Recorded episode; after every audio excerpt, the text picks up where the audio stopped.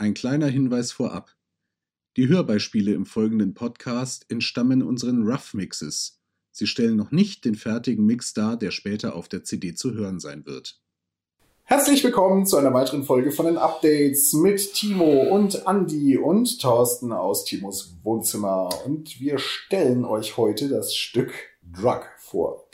Das ist das Stück, ähm, was wir im Studio gebaut haben. Und es ist so, so, so geil geworden. Ähm, kann auch ein bisschen erklären, warum.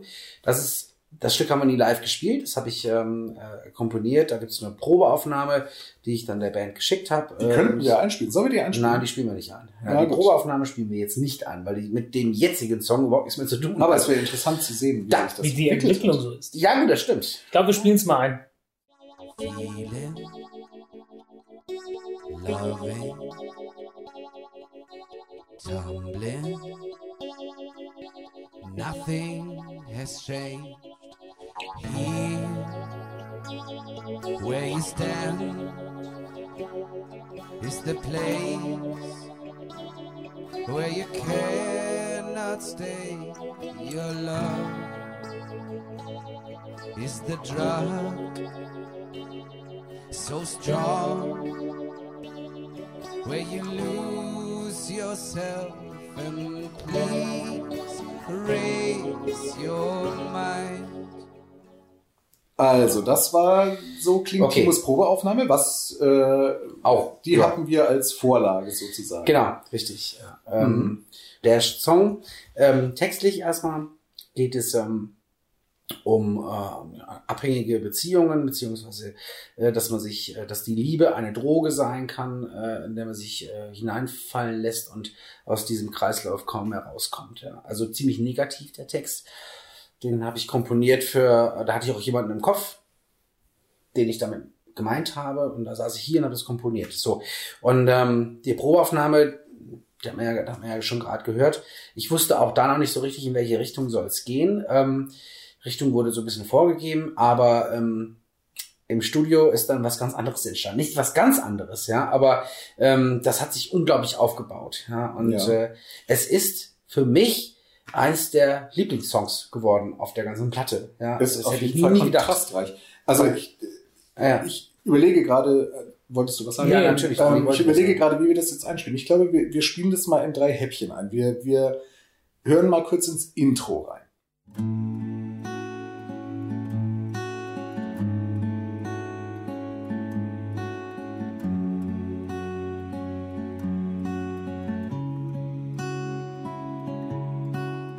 Und dann hören wir mal kurz in die erste Strophe rein. Tumbling, falling, upstanding, once again. Und jetzt hören wir den Refrain. And please raise your mind and leave the circle of pain. So, und das finde ich halt einen ja. ziemlich krassen Kontrast. Ja, ja, das ist das kontrastreichste Stück überhaupt oder beziehungsweise das Stück voller Ambivalenzen. So kann man es auch genau. sagen. Genau, und jetzt haben wir nämlich ein Refrain mit, mit E-Gitarre, ne? also Korrekt, ja. schön, schön fein verzerrt. Und dann kommt ja ein Zwischenteil und die zweite Strophe und die hören wir uns jetzt an.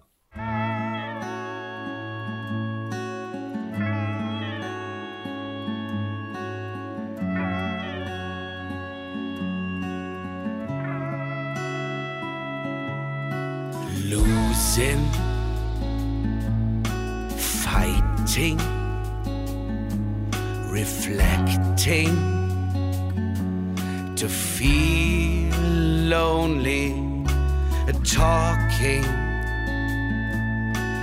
trusting.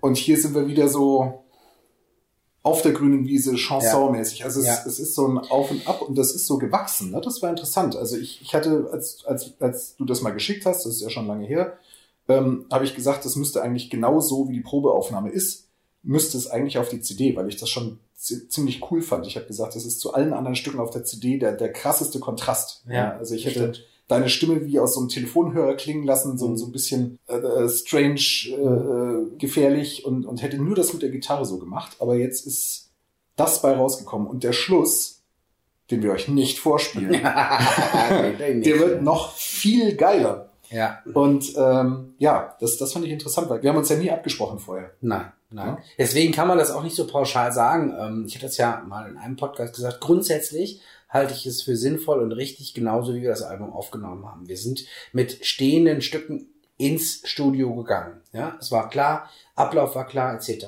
Und das macht, glaube ich, am meisten Sinn. Ähm, Ganz anders als bei Grounded. Das du ja schon erzählt. Da bin ich ja reingegangen und hatte äh, lose Ideen und die sind sofort aufgenommen worden. Wobei, wie gesagt, so ganz pauschal kann man das nicht sagen, was ist das Beste. Bei dem Stück hat sich das echt gelohnt, ja, ähm, äh, dass, dass da nichts vorher stand, außer einer Probeaufnahme, immerhin. Ne? Und dann wird ein ganz anderes Stück daraus. Nicht ein ganz anderes Stück, aber es baut sich halt eben so auf. Und das fand ich ganz spannend, dass das auch funktioniert. Auch mit der Band. Ja, ähm, dass jeder sich darauf einlässt und äh, ja, rumspinnt. Ideen rumspinnt. Ja, genau, und dann auch im Zweifelsfall nochmal Sachen einspielen muss, die halt vorher Danke, aus, schön für aus ja. technischen Gründen nicht so geklungen haben. Dann erzähl doch mal davon. Ja, äh, die, Timo hatte die Akustikgitarre eingespielt Ja. und äh, ich hatte dann die äh, Probeaufnahme da gehört und hatte mich nur gefragt, was ist denn bitte das? Richtig. Das habe ich mich Und auch dieses gefragt. etwas, das war äh, einmal die hohe E-Seite vom Timo, die einfach nicht äh, die war zwar in Tune, aber die hat geschnarrt ohne Ende und das war in diesem ganzen Stück, dieser prägnante Ton oben, Ja. durchweg, gehend, andauernd, äh, ja, schlecht. Genau. Sodass, Endlich sodass wird ich, mal ehrlich gesprochen. ich habe Ja. äh, Robert, Robert gefragt mit der Werbung. und hat gesagt, Robert, was ist denn das? Da hat er gesagt, ja, es klingt irgendwie nicht so geil. Und dann habe ich gesagt, Robert, das muss ich nochmal einspielen. Oder der Timo. Aber Timo hat ja, wie gesagt, äh, eine Gitarre, die nicht so ganz funktionieren wollte. Deswegen äh, hatte ich dann äh, bei der nächsten Aufnahme meine Gitarre mitgebracht und hatte das ganze Stück dann von der Akustikgitarre nochmal neu eingespielt.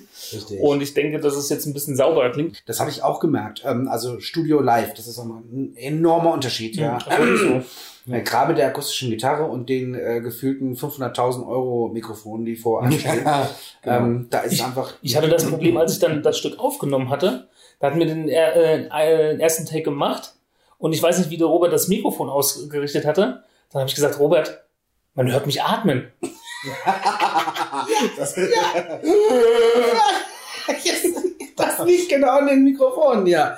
Auf jeden Fall, das Stück nochmal ähm, ist so abwechslungsreich ähm, wie kein anderes Stück auf der Platte Das tatsächlich, was, was die, was die ähm, äh, ruhigen, melancholischen Passagen angeht. Und dann geht's wieder nach oben und dann geht die Sonne auf, dann geht sie wieder unter. Also das finde ich äh, äh, ist da das, Außer, das Außergewöhnliche an, an dem Stück Drug.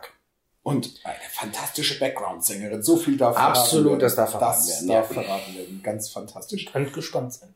Ihr Ja. könnt gespannt sein, auf jeden Fall.